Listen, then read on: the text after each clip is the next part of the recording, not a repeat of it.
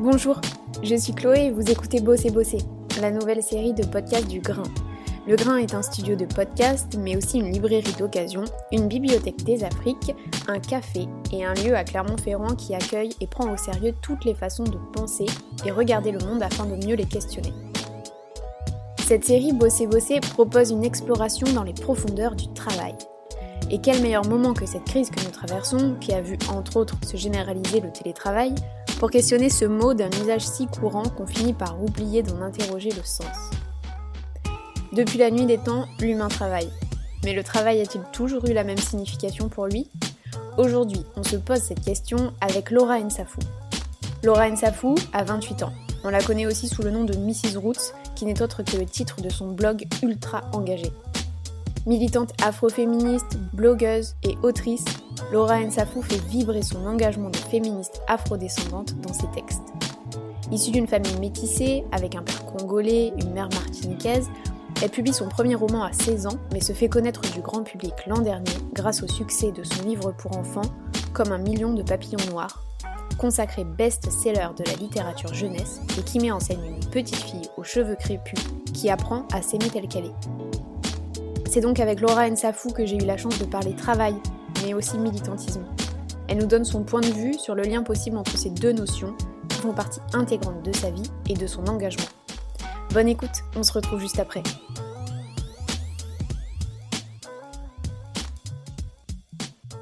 Bonjour Laura Nsafou. Bonjour.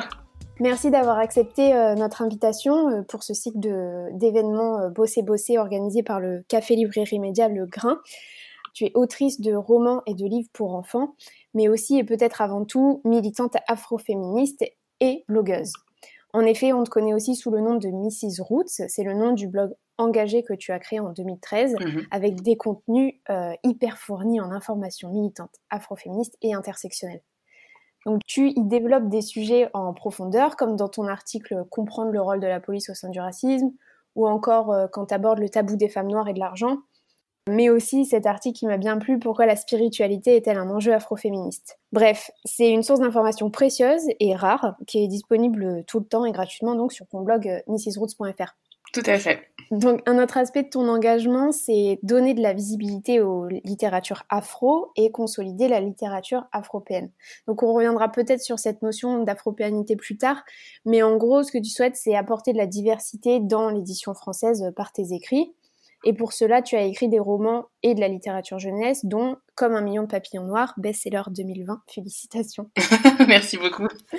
Alors, euh, je ne ferai pas une liste exhaustive de toutes tes activités parce que tu as l'air d'être une proactive du travail. Mais disons qu'en plus de l'écriture, tu es aussi fondatrice de la journée AfroLab, donc euh, une journée consacrée à, à, des ateliers, comme par exemple euh, comment on fait un livre, comment on présente un podcast à une radio, euh, comment on survit dans l'industrie créative en tant que femme afrodescendante.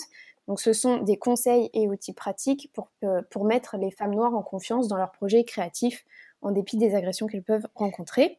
Tout à fait, et qui a donné lieu du coup depuis 2017 euh, en fait un accélérateur où là on propose vraiment un accompagnement entrepreneurial à à l'issue d'un appel à projet, à une une, un petit groupe en fait euh, de candidates euh, sur euh, une période de trois mois. Donc ça, voilà, aujourd'hui on a la chance d'avoir une équipe qui propose un, un suivi sur de super projets et qui touche à tout, notamment dans les domaines que tu as mentionnés. Super. Donc c'est un projet euh, euh, parallèle à celui de la journée euh, Femmes Noires au travail parce que j'allais aussi partager ça. C'est une campagne que tu as lancée avec Marie Da Silva si je me trompe pas. Et du coup, c'est une journée pour les femmes afrodescendantes qui souhaitent échanger sur leur expérience, être conseillées et du coup accompagnées aussi par des professionnels, c'est ça? Oui, alors en fait, la, la journée Femmes Noires et Travail, il n'y a eu qu'une seule édition, puisqu'en fait, c'est à l'issue de cette journée-là, en fait, qu'est née née la de mon côté et que euh, Marie Da Silva, elle a ouvert aussi son cabinet de, de coach stratégique pour accompagner en fait les personnes victimes de discrimination. Euh, donc en fait, on va dire qu'il y a eu une édition euh, qui a eu qui a été un peu le fondement de deux activités très distinctes mais qui sont dans la même dans la même visée, c'est-à-dire toujours d'accompagner notamment les femmes afrodescendantes dans le monde du travail. Ok, et oui, cet accompagnement, il est nécessaire parce que euh, j'ai relevé euh, dans, dans, ton blog, tu disais, euh, tu devras travailler deux fois plus que les autres pour avoir la moitié de ce qu'un homme blanc peut avoir. Et du coup, d'où l'intérêt euh, d'organiser ces, ces, journées et ces ateliers. Euh, du coup, dans, dans ce cycle d'événements sur le thème bosser, bosser, euh, on revient sur le travail. Donc, le but, en fait, c'est de défaire et refaire cette notion qui est originaire à la fois du travail, comme on l'entend lors de l'accouchement, mais mmh. aussi du mot latin tripalium, signifiant instrument de torture. Mmh. Alors, est-ce que le travail signifie forcément la douleur pas nécessairement peut-être si on conjugue travail et militantisme. Tu vas nous le dire du coup, euh, Laura Ansafou, quel sens toi tu donnes au mot travail? Qu'est-ce que ça signifie pour toi? Euh, très bonne question. En fait, je pense que déjà, euh, la question, c'est, comme tu l'as bien dit, c'est de quel travail parle-t-on? C'est-à-dire que si c'est un travail quand même dans une démarche, dans un cadre capitaliste, comme on le connaît aujourd'hui, et qui suppose une exploitation euh, très particulière de, de groupes minorisés. Euh, voilà, pour moi, il y a déjà une, une question de, de renverser en fait euh, un système en fait qui historiquement, politiquement, économiquement a toujours fragilisé, précarisé, entre autres euh, pour ne citer que les communautés afro, mais il y en a bien d'autres malheureusement, et, euh, et qui s'inscrit aussi, enfin qui a donné tout un, paradigme en fait entre entre les pays du Sud et, et enfin les dix pays du Sud et les pays du Nord, avec des relations inégalitaires qui sont souvent héritées en fait de de la colonisation ou de l'esclavage ou de tout autre en fait euh, événement historique euh, basé sur la domination en fait. Donc, euh, donc en fait c'est toujours très particulier euh, quand on sait que la nature du travail tel qu'il existe aujourd'hui et qui nous permet en fait de manger, d'avoir un appartement, d'avoir un logement, etc., répond en fait à des, logiques d'exploitation. Et, et, donc en plus de ce travail qui, qui, est nécessaire pour avoir, bah, juste en termes de survie, aujourd'hui, le travail militant, en fait, euh, se superpose en fait à ce travail-là. Et, euh, et donc c'est ça en fait. Je pense qu'en tant que personne engagée euh, ou militante ou activiste etc qui sont quand même des termes différents pour moi il y a une il y a toute une démarche en fait à savoir à quel moment en fait on peut justement avoir l'énergie d'initier ces deux travaux euh, à quel moment en fait euh, cette, euh, cette, cette capacité en fait à aller à l'encontre d'un système, de le pointer, de construire en fait des, des solutions sur le terrain, mais aussi virtuelles ou même créatives, etc. dans un système un système en fait discriminant euh, s'impose, à quel moment en fait on a la force de le faire, à quel moment on peut le faire collectivement et, euh, et euh, sur quel, je pense sur quel j'avais le mot en anglais. Euh, sur quel euh, allez on parle anglais c'est allez sur quelle timeline on va dire. Voilà sur quelle temporalité. C'est ça le mot que sur quelle temporalité en fait on, on, construit tout ça sachant que bah dans la vie de tous les jours euh, voilà on doit on doit subvenir à nos besoins. Donc euh, ouais je pense que déjà la superposition en fait de de ce type de travail entre travail politique slash militant et le travail qui nous est demandé dans par la société dans la vie de tous les jours nous met en fait dans une situation de survie on met dans une situation de survie et euh, et, euh, et je pense que c'est ce qui aussi fausse la lecture des luttes, euh, notamment des euh, des communautés afro. Par exemple, quand quand il y a eu justement cette ce nouvel euh, élan autour de l'afroféminisme en 2012-2013, dont ma génération fait partie, euh, beaucoup de gens disaient ah super l'émergence de l'afroféminisme en France. Or, euh, il y a toujours eu des femmes noires en France, il y a toujours eu euh, des femmes noires en lutte en France, il y a toujours eu euh, des organisations, que ce soit dans des cercles intellectuels, quand, pour ne citer que des sœurs Nardal, mais aussi dans, dans la vie militante avec la coordination des femmes noires dans les années 80-90. Euh, il y a tout un pan aussi de femmes noires qui n'ont pas eu accès euh, à des à des euh, à des lieux de production. Donc en fait, euh, je suis sûre en fait qu'il y avait des femmes noires en fait euh, du temps de l'esclavage qui auraient aimé euh, nous donner une littérature euh, de témoignages, comme on peut le voir en fait du côté anglophone, mais euh, elles n'ont pas eu les accès et la possibilité en fait de laisser des traces sur les engagements et les organisations qu'elles ont fait. Donc euh, heureusement aujourd'hui, on, on, voilà, si on s'intéresse un peu à ces luttes, on a quand même des travaux historiques sur le marronnage aux Antilles, etc., etc. Mais euh, du coup, il y a un travail en fait qui est, qui est invisibilisé euh, par en fait une lecture dominante en fait de mmh. voilà de qui a contribué en fait à la vie militante en France quoi. Oui, c'est sûr. Et puis ce travail de, militantisme, enfin, comme tu dis, il déjà, il est invisibilisé en fait. Enfin, ce que tu disais avec quand on a commencé à dire oui, le mouvement Afrofem, ça y est, né, non, il, n'est pas, il était juste invisibilisé au même titre. Enfin, je le vois d'une manière un peu plus large avec le féminisme en général, de, mhm. dire qu'il était complètement effacé avant MeToo, alors que pas du tout. Enfin, on était là déjà, c'est juste qu'on nous entendait pas. C'est ça. Euh, du, coup, ce travail de, de, militant, donc il, est invisibilisé, mais il est aussi gratuit à la base. Est-ce que toi, aujourd'hui, tu peux dire que tu as lié euh, travail euh, dans le sens capitaliste du terme et que tu vis aujourd'hui de ton militantisme? Euh, là encore très bonne question. En fait, c'est un, en fait, je pense que c'est une, c'est une ligne conductrice de tous les jours, dans le sens où je me demande toujours ce qui relève de, euh, de mon travail, euh, voilà, dans un, dans une, voilà, comme on dans une société capitaliste, euh, et de euh, mes engagements militants en fait, et mes engagements en fait politiques. Et donc, euh, donc en fait c'est ça, c'est que la, la, gratuité en fait, c'est l'outil qui me permet en fait d'exercer et de m'assurer en fait que je continue à contribuer dans ces espaces-là en fait, sans voilà, sans qu'il y ait en fait d'enjeux monétaires. Donc, je continue à bosser par exemple des associations par exemple, je, euh, suis euh, membre du bureau de l'association euh, Diversity and Kids, qui est donc une association culturelle qui s'intéresse en fait à la diversité dans la jeunesse, que ce soit en littérature, en cinéma ou tout autre média culturel. Et ça, c'est pas voilà, ça c'est des donc ça veut dire que je donne de mon temps en fait dans ces espaces-là, mais je donne aussi de mon temps. Il y a aussi, je pense aussi, alors pour moi, par exemple, cette association, c'est l'exemple de comment je donne, mon, temps au collectif.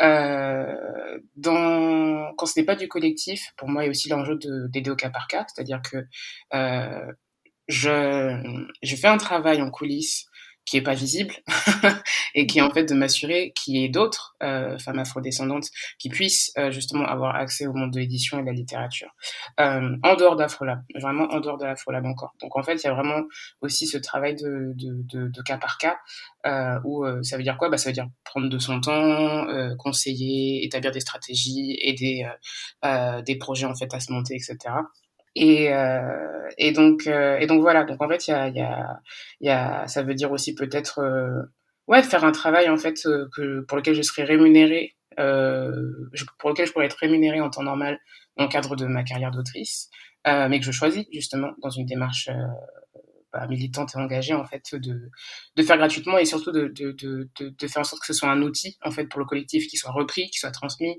euh, qui puisse permettre de faire des ponts.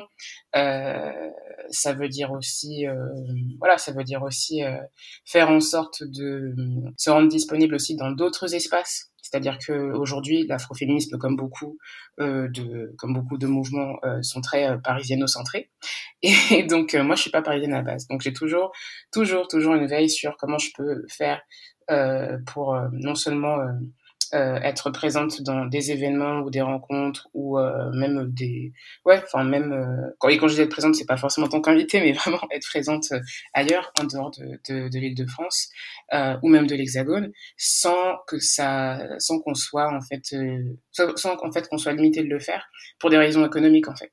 Donc donc c'est des stratégies en fait. Donc pour moi en fait vraiment la, la gratuité reste en fait justement euh, l'outil euh, essentiel pour m'assurer en fait que mes activités militantes bah, ça c'est voilà ça c'est ça c'est des activités euh, bénévoles en, en tant que telles.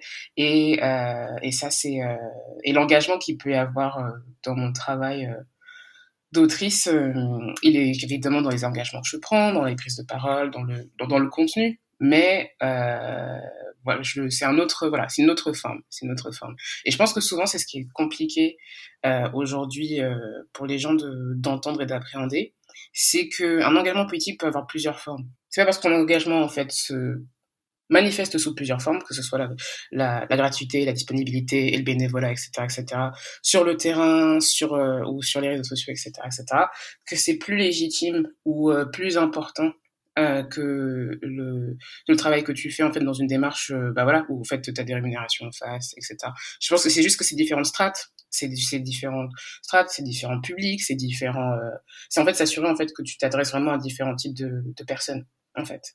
Et oui. euh, et ça en fait c'est un enjeu aussi qui va avec justement le travail euh, pour moi politique et militant D'accord, oui. Et, mais du coup, euh, comme tu le disais euh, tout à l'heure, enfin, au-delà voilà, de ce travail militant gratuit, euh, le travail, c'est aussi pour la survie, la survie financière et l'indépendance financière. T'en, t'en parles dans ton article, l'article qui est écrit donc, sur ton blog, qui est disponible sur ton blog, Les femmes noires, le tabou de l'argent. Tu reviens sur cet aspect financier qui apporte à la fois donc l'autonomie et la dépendance dans les communautés afrodescendantes. Mm-hmm. Est-ce que tu peux nous en dire un peu plus? Ouais, alors c'était un un article très particulier à rédiger parce que c'était euh, ça faisait longtemps que je réfléchissais à écrire sur le sujet et je savais pas par quel angle quel, angle le prendre. Dans le sens où déjà euh, dans une dans la société euh, française il y a euh, toujours cette idée que bah déjà en fait il y a des disparités salariales impacte particulièrement les femmes noires. Donc, c'est-à-dire que en tant que femme noire, je vais gagner moins qu'une femme blanche, moins qu'un homme blanc et moins qu'un homme noir, et euh, quel que soit le domaine. Et, euh, et déjà adresser ces disparités-là, c'est déjà dans que ce soit dans le milieu euh, féministe en général ou sur la scène publique, avoir un propos divisif. Donc en fait, le, le simple fait de, de, de, de, soulever en fait que euh, les femmes noires sont particulièrement précarisées euh, et que ça appartient encore une fois à des rouages systémiques qui sont du coup le sexisme, le mépris de classe euh, et, euh, et, le racisme. Euh, il y a toujours un peu en fait cette résistance et toujours en fait un peu ce discours qui nous est opposé de pourquoi vous parlez tant d'argent? Pourquoi vous êtes enfin je, je, me rappelle très bien que quand les conversations afroféministes se tournaient justement vers cette question-là, il y avait un peu ce truc de ouais, euh, ce sont de grosses capitalistes. Non, en fait, c'est qu'en fait euh, la, la, bah, la vie répond en fait à des à des à des euh, à des obligations matérielles en fait pour survivre et que notre survie est déjà impactée par les par les discriminations qui sont qui sont présentes. Et donc dans cet article, je, je me questionnais aussi sur cette culture finalement qu'on avait intériorisée, c'est-à-dire qu'on avait pas les femmes noires négocient très peu leur salaire, euh, les femmes noires ont euh, donc toujours cette idée de deux fois plus, euh, vont se dire que déjà si elles ont un contrat, c'est bien. Si elles sont déjà c'est dit, c'est très bien. Mais qu'on n'a pas le droit à l'ambition, on n'a pas le droit à, à, d'avoir des prétentions salariales, on n'a pas le droit d'avoir, euh, voilà, tout simplement en fait de, de voir, euh, de, de, réclamer en fait une valorisation de notre travail. Et, euh, et ça, en fait, c'est de plus en plus, c'est de plus en plus intériorisé, et ça se traduit parfois par un tabou, même au sein de notre communauté, qui est de ne pas parler d'argent. Euh, ou du moins, euh, et en fait, du coup, c'est ce tabou surtout que je voulais interroger, c'est pourquoi il se prolonge jusque dans notre, dans notre communauté. Euh, et donc, ce qui était intéressant, c'est qu'avec les personnes, euh, donc les femmes noires que j'ai euh, interrogées dans cet article, c'est qu'on voit qu'il n'y a plus que, il n'y a pas que, la, que la, y a la société en tant que telle, qui a des attentes vis-à-vis euh, des femmes noires en général, euh, dans certaines industries, ou enfin bref, par rapport à tout ce que j'ai expliqué, par rapport à la notion d'argent, mais euh, que ça se, répercute en fait dans la sphère privée.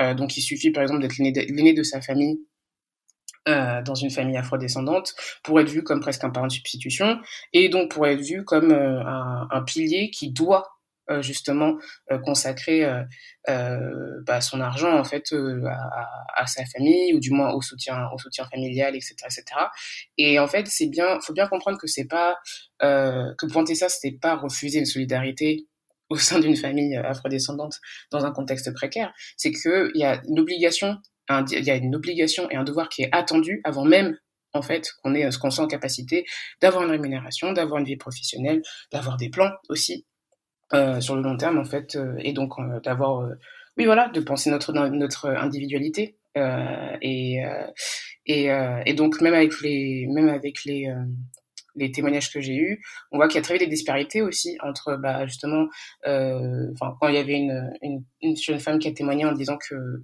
elle a, elle n'est pas l'aînée, elle a des grands frères qui ont une meilleure situation qu'elle euh, et qui ont la capacité en fait de soutenir la famille, mais qu'il est attendu d'elle qu'elle fasse ce travail euh, de soutenir financièrement sa famille parce que c'est la seule fille. Donc en fait voilà, il y a des enjeux aussi, euh, il y a des enjeux en fait euh, de, de, de sexisme aussi qui se jouent euh, et qui euh, donc nous permettent pas de, de, de euh, et qui nous permettent pas en fait du coup d'adresser justement bah, la question de l'argent à la oui, fois dans une si les enjeux sexistes, excuse-moi, je t'ai coupé, je suis désolée. Non, pas de souci. J'étais trop prise dedans.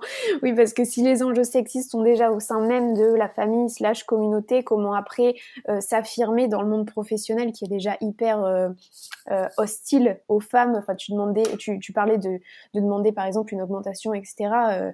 Euh, voilà, c'est déjà très compliqué pour nous de s'affirmer. Donc si en plus il y a un background qui fait que euh, tu as pris l'habitude d'être celle qui subvient aux, aux, besoins de sa famille, etc. C'est voilà, ça fait un double ça fait un double plafond vert. Oui, c'est ça, ça fait un double plafond vert, sachant qu'en plus, même avant de, de, de parler d'augmentation, et c'est ce qui fait aussi qu'il y a des disparités souvent quand chaque année on a droit à la grande conversation sur les, sur les disparités salariales entre hommes et femmes, euh, où les femmes noires expliquent que mais même, même, même les femmes, enfin, avant même de pouvoir parler d'augmentation, il faudrait déjà qu'elles aient accès au travail. Mm. Et il faudrait déjà justement que, et donc souvent, cette, euh, cet accès au travail se fait sur des bases euh, souvent euh, voilà sur des sur des salaires qui sont euh, qui sont qui sont inférieurs à ceux de leurs homologues de leurs homologues blancs pour le même poste et donc pour le même et pour le même parcours en fait. Donc en fait c'est ça, c'est que même l'accès au travail nous nous incombe déjà une, une perte de une perte de une perte, une perte d'argent en fait, une perte de salaire. Et donc aujourd'hui, quand justement euh, on formule que l'afroféminisme aussi, c'est euh, arrêter euh, d'encourager aussi cette figure aussi qui est très euh, qui est très ancrée historiquement, qui est euh, bah, la femme noire, elle soutient à la fois elle soutient à la fois sa famille, mais elle soutient aussi euh, euh les blancs en, se, en, se, chargeant du care, donc en se chargeant, en se chargeant des tâches ménagères ou des nonos, etc., etc., etc. En gros, elle est un peu le tabouret sur lequel tout le monde se hisse pour avoir une vie confortable, et il est attendu, et il est attendu que ce ne soit pas le cas pour elle. Euh, quand on dit que justement avoir un, que c'est un enjeu afroféministe, c'est afroféministe, c'est adresser euh, justement le fait qu'il y a un enjeu à se réapproprier, à en parler, à développer des stratégies. Euh, et donc des stratégies, c'est par exemple savoir combien gagne en fait euh, euh, une par exemple une personne blanche qui est au même poste que moi euh, et de savoir en fait comme on a vu en plus dans l'industrie même américaine il y, y, a eu un moment plusieurs je crois que c'était Viola Davis qui était dans le même film euh, qu'une autre actrice euh, actrice blanche et en fait l'actrice blanche en voyant qu'elle avait un plus gros salaire euh, que Viola Davis a fait en sorte en fait de demander donc en fait un travail d'allié et de complice politique a fait que qu'elle soit qu'elle soit rémunérée de la même façon donc en fait ça c'est plein de rouages aussi qui sont à questionner pour qu'il y ait en fait une véritable aussi solidarité en fait féministe en, en, tant que telle. Et là où je vois aussi que qu'il y a en fait des dérives, c'est que cette attente, elle est, elle est encore plus présente. Euh, enfin, je pense pas qu'elle est encore plus présente, mais elle se répercute aussi dans le milieu militant. C'est-à-dire que je me rappelle très bien que la première fois que la première fois que Papillon Noir est sorti, donc sa première édition, le premier truc qu'on m'a dit, c'est j'espère que tu vas reverser euh, tes droits d'auteur en fait à des associations. Et là, je me suis dit, oh, waouh, d'accord. Donc, ah, euh, plein de là. Voilà, c'était le jour de la sortie. Je me suis dit, ah, ok. Moi, je pensais que j'allais avoir d'autres, d'autres tours que ça. Et effectivement, c'est des fans noirs qui sont venus, euh, qui sont venus dans mes mentions dire, mais ça va pas. en fait, en fait, euh, euh, voilà, il y avait cette attente en fait du don de soi. Et bien, c'est un truc du, du, du, du, don de, du travail qui avait été effectué, sachant que sachant que voilà, euh, Papillon Noir n'a pas été fait avec une association, n'a pas été fait en fait dans une démarche euh, associative en fait, c'était vraiment avec une maison d'édition euh, enfin ouais très indépendante et, euh, c'était mon travail et, et, et, voilà. Mais il y avait une attente, il y avait quand même cette attente un peu de de son dont on parle souvent comme étant militant sacrifié quoi, un peu ce ce, ce don de soi où le vrai ou la vraie militante idéale ne doit rien gagner. s'il veut vraiment prouver euh, que son travail est, militant et politique. Et cette figure-là a été très, très, très, très, très, très opposée aux, premières afroféministes, euh, notamment, euh, notamment sur les réseaux sociaux. C'est-à-dire que il y a quand même cette virulence quand une, femme quand une femme noire en fait est contente parfois d'avoir une promotion ou est contente même du chemin de sa carrière et, euh, et c'est ce qui a aussi euh, amené même à des hashtags. Quand on, se, quand on voit que même Marie da Silva, justement, qui avait lancé le hashtag Fuck Humility, euh, c'est justement parce que euh, il avait été euh, demandé à Amandine Gay de faire preuve d'un peu plus d'humilité par rapport à son travail. Parce qu'elle a eu elle, avait eu le malheur en fait de, de dénoncer que euh, elle n'avait pas eu droit à des subventions comme par hasard, euh, de, enfin des subventions qui sont dédiées à la diversité. Euh, elle n'y avait pas eu droit pour son pour son documentaire, étrangement. Mais qu'à côté de ça, euh, d'autres films euh, y avaient eu droit alors qu'il y avait aucune personne racisée ou aucune personne issue de minorité dans les dix projets. donc pourquoi en fait cette attaque de notre de notre humilité permanente en fait. Pourquoi on devrait être modeste? Pourquoi on devrait taire euh, ce à quoi euh, on prétend? Ces discours-là viennent souvent quand en face euh, il y a une rémunération en fait des femmes noires. Et c'est très, c'est très virulent. C'est vraiment très virulent. ça, ça interroge vraiment la, ouais, la différence de représentation de la valeur du travail quoi. Et mhm. d'ailleurs à, ce propos-là, à ce propos, tu as fait un live hier sur Instagram sur la valeur du travail littéraire d'auteur-autrice, euh, si, si on peut euh, revenir vraiment sur ton métier d'écrivaine, est-ce que tu peux rapidement faire un petit résumé euh, pour les gens qui ont manqué ça?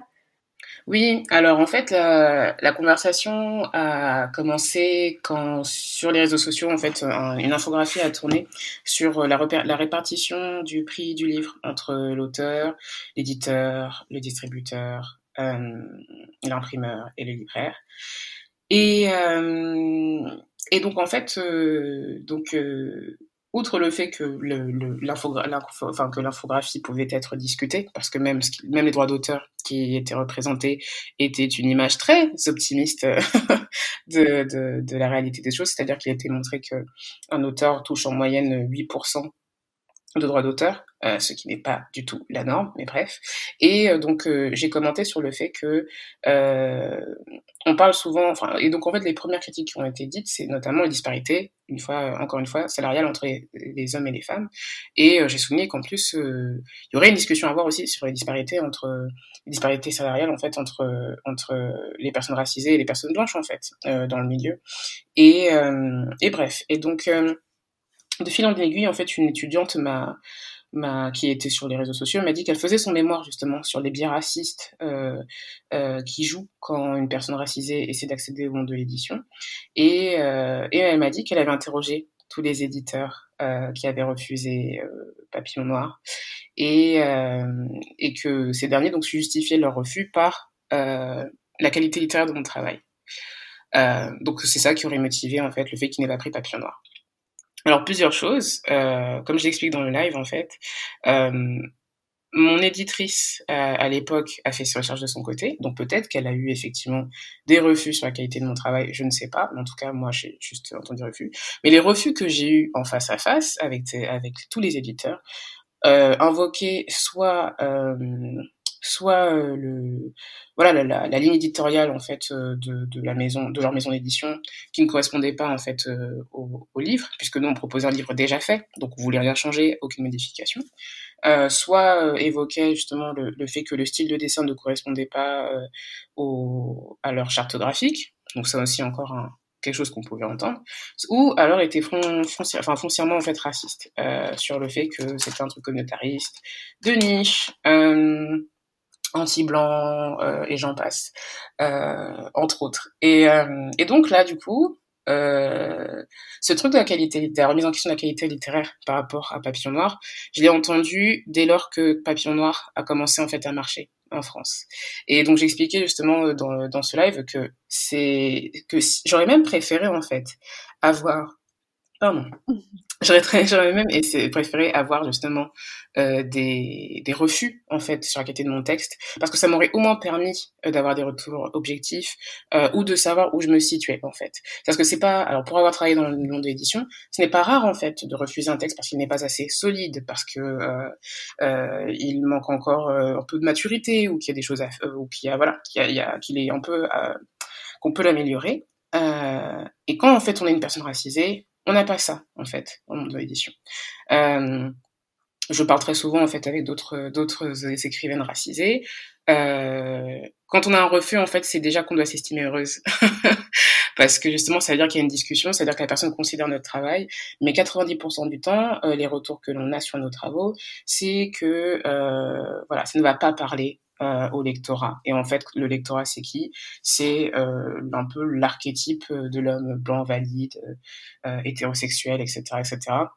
euh, qui ne va pas se sentir représenté dans nos textes ou qui va être perdu, etc., etc. On n'a pas le droit à l'universalité et c'est toujours ce qui nous est, euh, ce qui nous est euh, voilà, répondu en fait face à nos projets. Or, euh, ce type d'argument en fait témoigne juste de l'incapacité du monde de l'édition à concevoir vraiment une littérature universelle, euh, parce que là encore, pourquoi euh, euh l'héroïne de Papillon Noir AD serait moins universelle que le petit que le petit Nicolas, avec lequel nous avons grandi depuis plusieurs décennies. Donc là encore, donc voilà, il y a tout, donc toujours ces biais racistes en fait qui jouent, toujours ces biais aussi sexistes et misogynes qui jouent, et, et donc j'expliquais je, je, particulièrement dans ce live que l'absence de refus justement objectif sur nos travaux nous empêche euh, d'évaluer la valeur littéraire en fait euh, de, de, nos travaux. Et ça pendant des années. C'est-à-dire que même quand vous avez finalement trouvé un éditeur qui aime votre texte etc euh, déjà tout le monde vous dit que vous avez de la chance. Moi Papillon Noir on m'a dit que j'avais eu de la chance que en gros si ça marchait c'est parce qu'il y avait des personnes noires qui l'achetaient que ou qui avaient de beaux dessins. Mais le succès de Papillon Noir on me l'a fait payer enfin en tout cas, la, beaucoup de gens dans l'édition m'ont fait payer euh, sous la sous marque que j'avais de la chance en fait. Et euh, et qu'en gros euh, et qu'en gros je devais m'estimer heureuse. Donc en fait il y, avait toute une destitution du travail littéraire qu'il y avait euh, sur ce texte. Euh, et, et même si heureusement j'avais du coup les, éditeurs et les éditrices en face de moi avec qui j'ai travaillé chez Cambourakis euh, qui eux ont adoré le texte. Et donc voilà je fais confiance à leur jugement. Mais du coup c'est un jugement qui arrive après une campagne durant la, laquelle on a déjà euh, en fait euh, cassé en fait euh, ma confiance en moi, ma, ma même ma, ma, même ma capacité à me projeter comme écrivaine. Et quand on regarde même les premières années durant lesquelles euh, Papillon Noir a, a, a, enfin, s'est fait connaître, je ne me présentais jamais comme autrice. Je ne me présentais jamais comme écrivaine. Je disais toujours, je suis une blogueuse qui, est, qui a fait un livre pour enfants. Parce que j'avais intériorisé cette question d'illégitimité. Et, euh, et ça, c'est une arme politique d'insuffler en fait à, euh, à des personnes racisées une, une légitimité qui non seulement euh, ne prend pas en compte leur travail, mais en plus qui repose en fait sur des biais racistes. C'est-à-dire que je suis sûre que là où en fait euh, j'ai, là où moi j'ai persévéré et où j'ai eu euh, finalement la possibilité de rencontrer Cambourakis, il y a beaucoup d'œuvres en fait qu'on n'a pas aujourd'hui parce que bah beaucoup de personnes racisées ont baissé les bras en fait.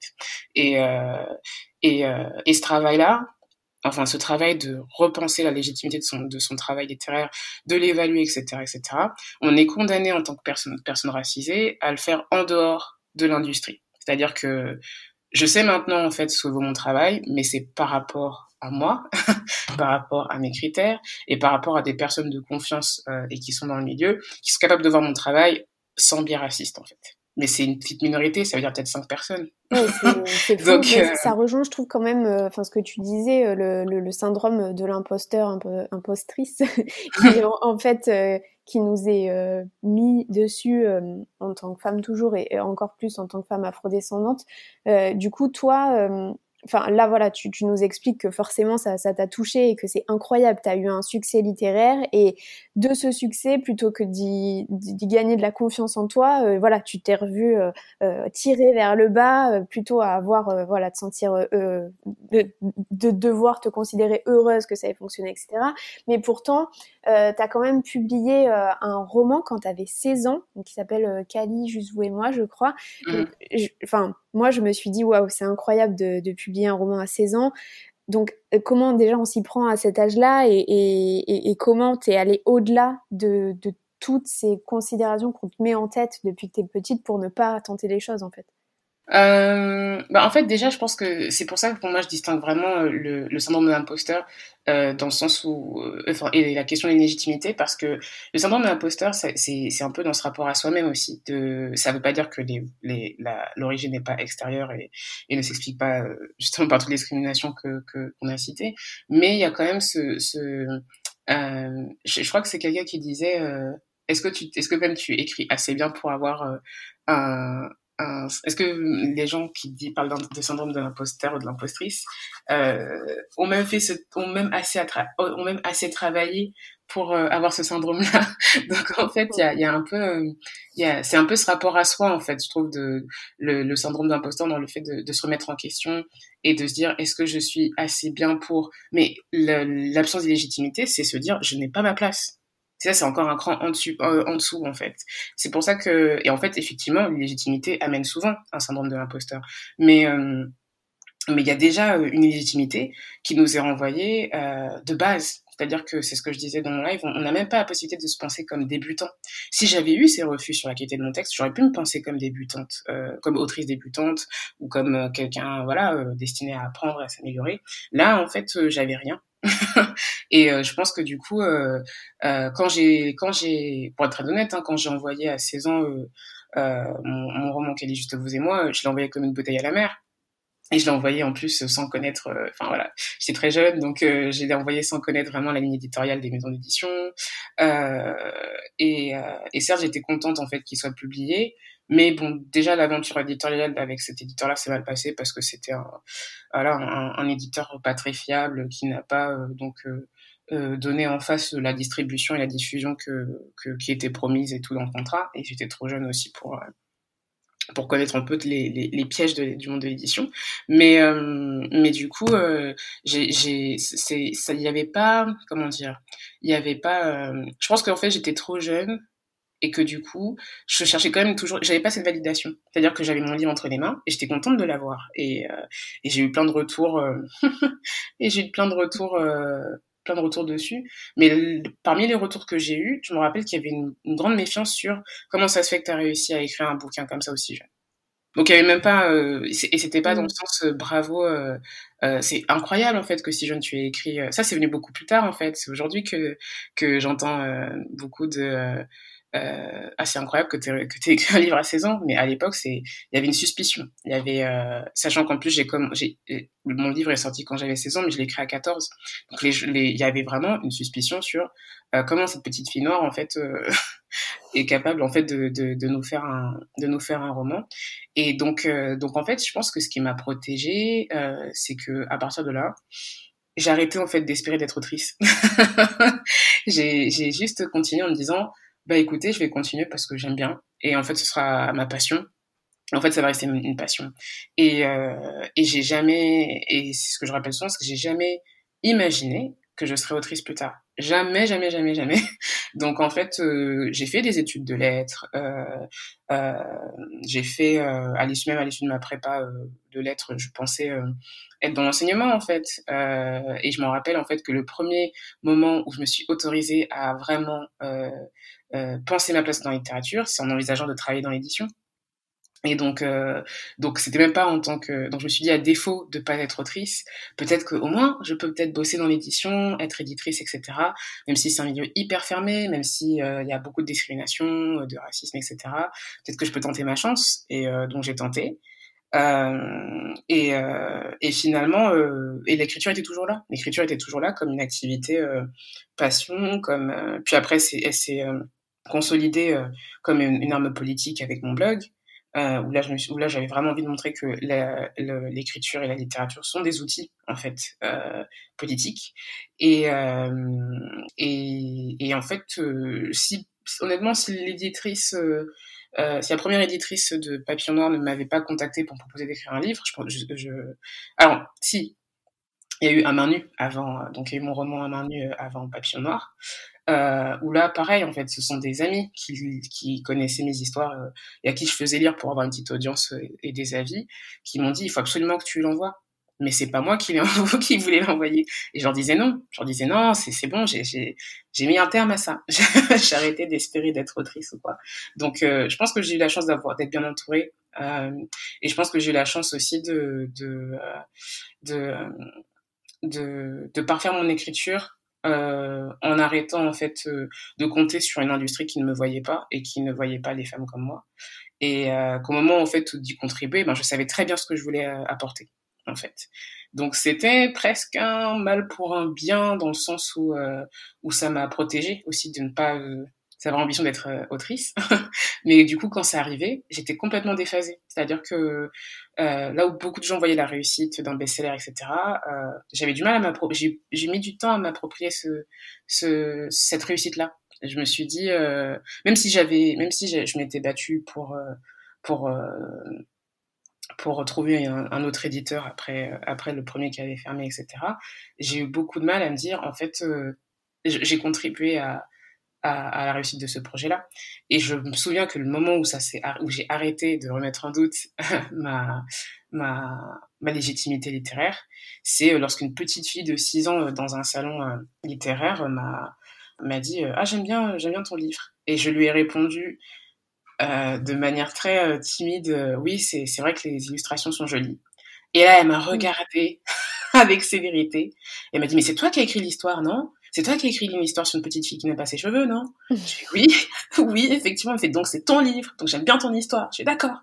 Et à partir de ce moment-là, à partir de ce moment-là, elle m'a donné une vraie claque en fait. Une petite fille de 6 ans comme ça, une petite fille afrodescendante, mais euh, elle m'a donné une vraie claque et je me suis dit ouais, en fait, euh, il est temps que tu regardes le travail que tu as fait pour ce qu'il est en fait. Ouais, c'est hyper beau que, qu'elle ait pu te donner cette prise de conscience parce que oui, euh, tu, tu l'as fait et t'es bien autrice aujourd'hui. Juste pour les gens qui ont, qui ont pas lu euh, ce livre, donc, euh, comme un million de papillons noirs, c'est l'histoire, bon, déjà, c'est un livre pour enfants, poétique et tout doux. moi, je l'ai lu, j'ai adoré aussi. Bon, j'ai pas 6 ans, mais ça a quand même bien marché sur moi. dans lequel Adé, du coup, apprend à aimer ses cheveux crépus, grâce aussi à, au matriarcat qui est présent autour d'elle parce que tu parlais de de, ton entourage qui voilà qui a été important euh, pour, pour toi pour euh, pour te donner aussi, euh, enfin apprendre à te donner de la propre légitimité. Mhm. donc autour d'Adé, il y a sa tata, sa tati et sa tantine. Mhm. Qu'est-ce qu'elles représentent pour toi ces femmes? Ah, ça représente les femmes de ma famille. Franchement, il y a même pas de, il y a, y a, parce que donc déjà étant d'origine martiniquaise et congolaise, euh, j'avais envie de montrer aussi une, non seulement une diversité d'origine, euh, puisqu'en général on parle de la communauté noire alors qu'il y a des communautés noires et il y a une diversité euh, et une richesse incroyable culturelle, euh, et que la conception du métissage en France est souvent très euh, euh, représenté comme étant euh, bah, avoir un parent blanc et avoir un parent noir ou un racisé, enfin voilà, d'une autre communauté. Et, euh, et donc moi en fait j'ai jamais vu ma famille en fait en livre. Donc euh, vraiment Papillon Noir a été le livre le plus personnel que j'ai dû écrire parce que euh, euh, bah, je me suis inspirée de mes tantes congolaises de mes tantes antillaises de, de ma grand-mère et même la mère d'Adé en fait. La mère d'Adé c'est moi je vois ma mère en fait quand quand je quand je lis cette histoire. Euh, sachant que j'avais aussi euh, envie de montrer une diversité physique aussi de carnation, euh, parce qu'il y a quand même, il y a quand même un gros, il y a un impensé en fait sur l'illustration des personnes noires en, littérature, euh, jeunesse ou, BD d'ailleurs. Euh, où on travaille pas euh, le, la, voilà, la texture de nos cheveux, leur couleur. Euh, euh, on va juste contenter de montrer une personne marron euh, parfois avec des traits très occidentaux, euh, parce que c'est juste facile de changer la couleur d'un personnage et de dire ils sont noirs, plutôt de, plutôt de travailler leurs traits euh, et leur physique et leur type de cheveux. Et, et, euh, et même dans les Amis d'Adé, en fait, il y avait cette envie-là de montrer aussi que on peut avoir des cheveux très courts, on peut avoir des cheveux... Euh, parce que j'avais pas envie que Adé soit aussi un modèle et qu'une petite fille se dise « Oh, je lui ressemble pas, donc... donc ce livre n'est pas pour moi, en fait. Le papillon noir offre, je pense, un, petit paysage en fait de femmes noires tellement différentes et euh, tellement belles et en fait euh, euh, montre en fait justement un, manque de, de, représentation sur la pluralité des personnes qui composent les communautés afrodescendantes que j'avais envie de distiller un peu ça parce que moi j'ai vécu toujours avec ça. J'ai toujours vécu avec des différences culturelles ou euh, voilà avoir une famille africaine euh, ou du moins d'Afrique francophone ça n'a rien à voir avec le fait d'avoir une famille antillaise en fait. Et c'est pas juste des noirs. Donc donc j'avais vraiment envie de mettre de mettre tout ça avec justement aussi l'enjeu de la transmission.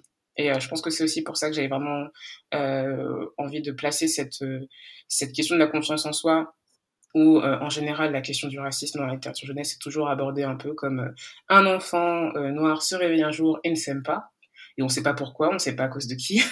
il, y a, une déresponsabilisation vraiment autour de, l'intériorisation du racisme chez les enfants, souvent quand c'est raconté. Et non, il faut montrer en fait qu'il y a des enfants qui participent justement à, au manque de confiance en soi euh, euh, via des remarques négrophobes, etc. Il faut dire que c'est du racisme, il faut euh, montrer du coup quel est le travail qu'il y a derrière, donc quand les parents doivent récupérer leurs enfants qui sont blessés, etc. Et c'est ce qui fait qu'aujourd'hui, bah, j'ai beaucoup de parents afrodescendants qui achètent mon livre pour le jour où ça va arriver en fait. pour le jour où leur enfant va rentrer et va leur raconter le premier événement raciste qu'ils ont vécu, en fait. Et ça commence à la maternelle ou en primaire parfois, ça dépend.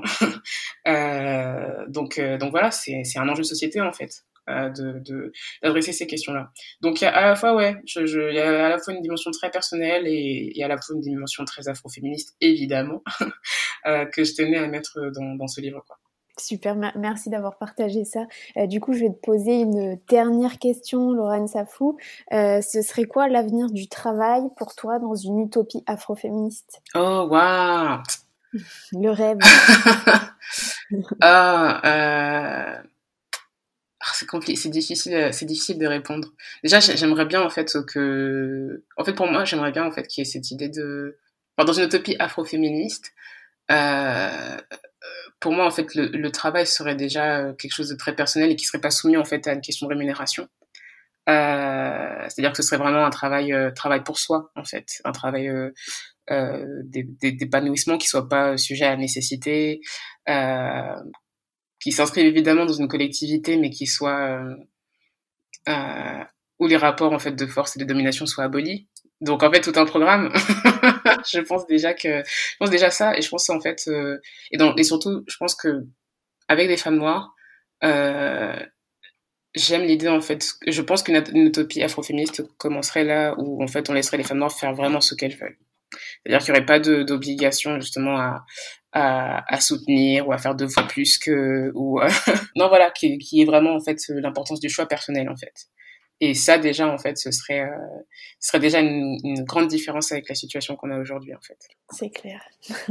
Merci beaucoup euh, d'avoir pris le temps de répondre. J'en profite euh, pour rappeler que on peut te suivre sur les, sur les réseaux et découvrir tous tes contenus. Donc, à la fois sur Twitter, Instagram, tu es très présente, mais aussi, bien sûr, sur ton mm -hmm. blog mrsroots.fr. Qu'est-ce qu'on peut te souhaiter pour la suite? Que je réussisse à terminer mon manuscrit à temps. parce que j'ai okay. voilà, j'ai un manuscrit à, à, à rendre et, et euh, c'est un gros pavé et euh, ça a été compliqué, je pense, avec le confinement d'avoir de, de, la concentration pour. Mais euh, voilà, on va y arriver. Non, je pense que je pense que si on peut me souhaiter quelque chose, ce serait de pouvoir continuer à écrire euh, euh, les projets qui me tiennent à cœur et, et, trouver des éditeurs et des éditrices en fait qui puissent m'accompagner euh, dans, dans, la, dans la réalisation de ces projets-là. Donc, affaire à suivre. Donc. Ben, on te le souhaite et on l'espère. Merci beaucoup de nous avoir aidé à, à, penser le monde du travail sous un angle militant. À très vite tout le monde.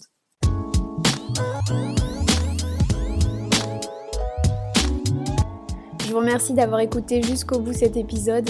N'hésitez pas à le partager, à commenter, à laisser une note sur Apple Podcast, 5 étoiles par exemple, et surtout à venir nous voir au grain en vrai on se retrouve très vite pour la diffusion de la prochaine causerie. D'ici là, continuons de cultiver l'art de l'étonnement, du pas de côté, cet art qui nous invite à penser depuis le lieu où nous habitons, mais aussi et surtout à apprendre à s'en extirper pour l'articuler à d'autres lieux. Comme on aime le répéter, on est ensemble. N'oubliez pas de dire à ceux que vous aimez que vous les aimez, Cambé.